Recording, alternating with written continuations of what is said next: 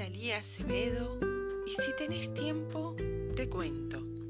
Viste que eso de ser fotogénico no se nos da fácilmente a todos.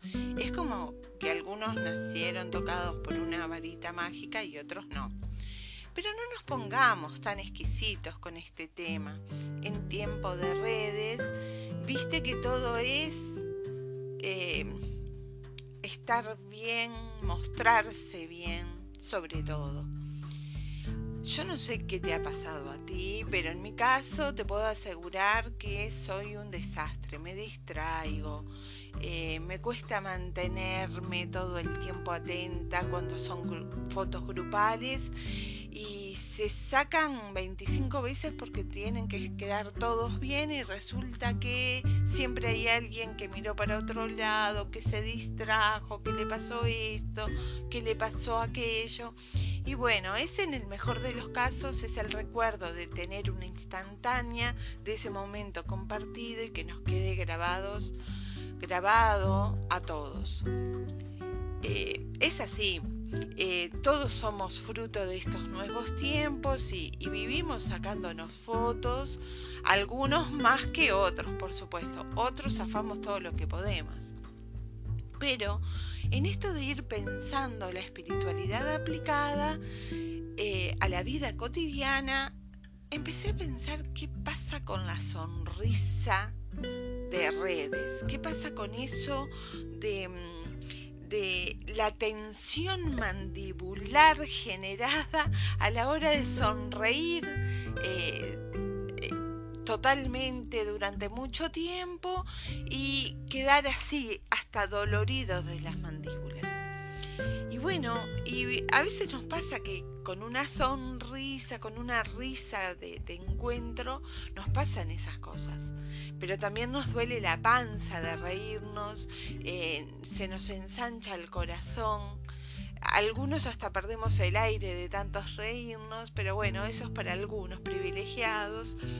¿Y qué pasa? Este, eh, sonreír eh, porque estamos felices, eh, compartir la vida porque estamos felices, no necesita necesariamente de las redes. Pero hay algo que sucede en las redes y que es como la necesidad de estar mostrando todo aquello que nos hace este eh, la postura de alguna manera, vamos a ponerle nombre, como la postura de, de, las redes a una modalidad determinada. Tengo que estar en una pose determinada, con una vida feliz determinada. Y eso, eh, porque el mundo necesita verte feliz, habla más de lo que el mundo necesita o la sociedad necesita, nos cuesta ver el dolor.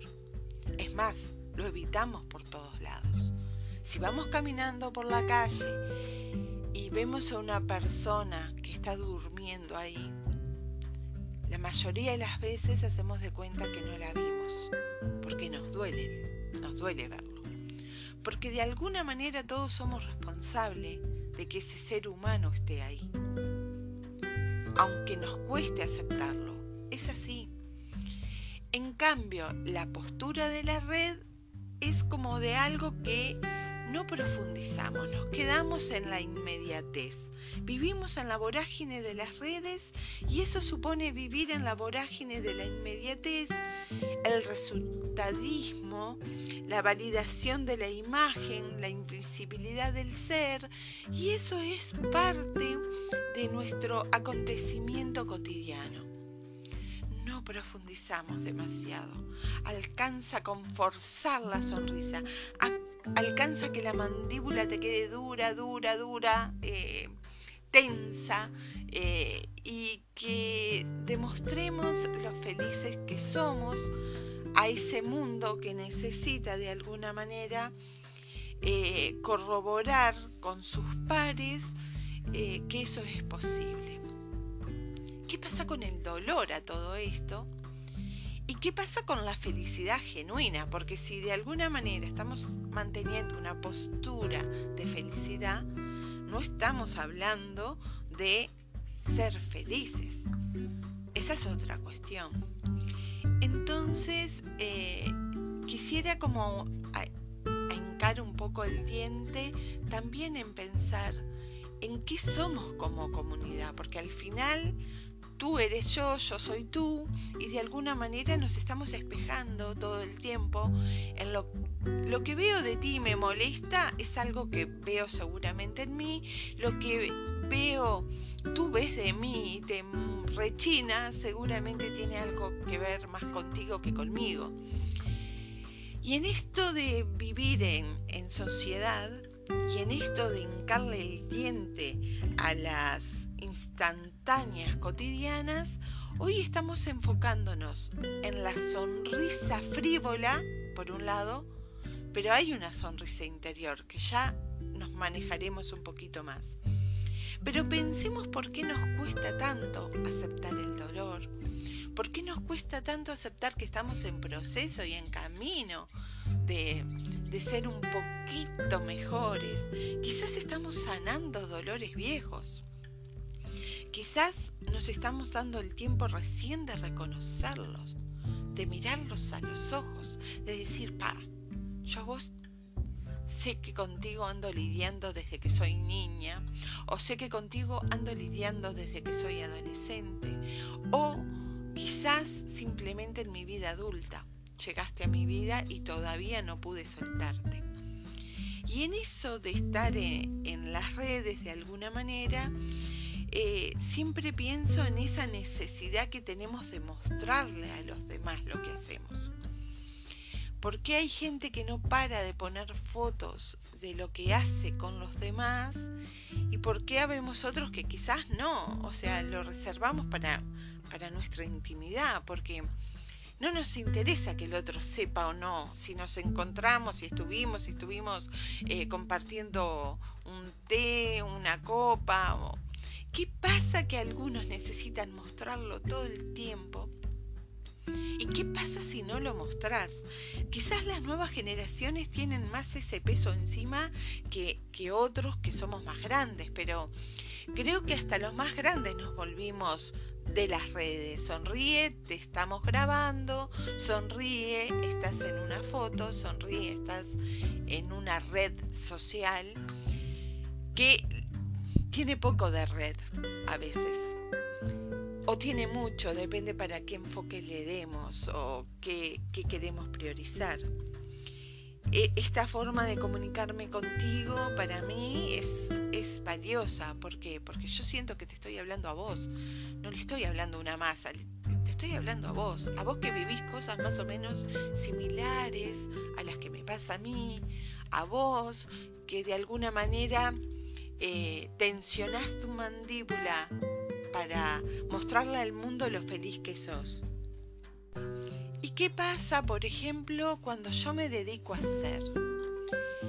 Bueno, eh, en esa tarea, digamos, en este camino, eh, en este sincronario vivir los días, el propósito de la vida no es más ni menos que ser por más que estemos apurados por el trabajo, por las rutinas cotidianas, por las actividades cotidianas, cotidianas de la vida, el propósito real que tenemos, en realidad yo sí saco todo lo que no soy, todo lo que no es, yo no soy solamente un rol en mi vida, ¿no?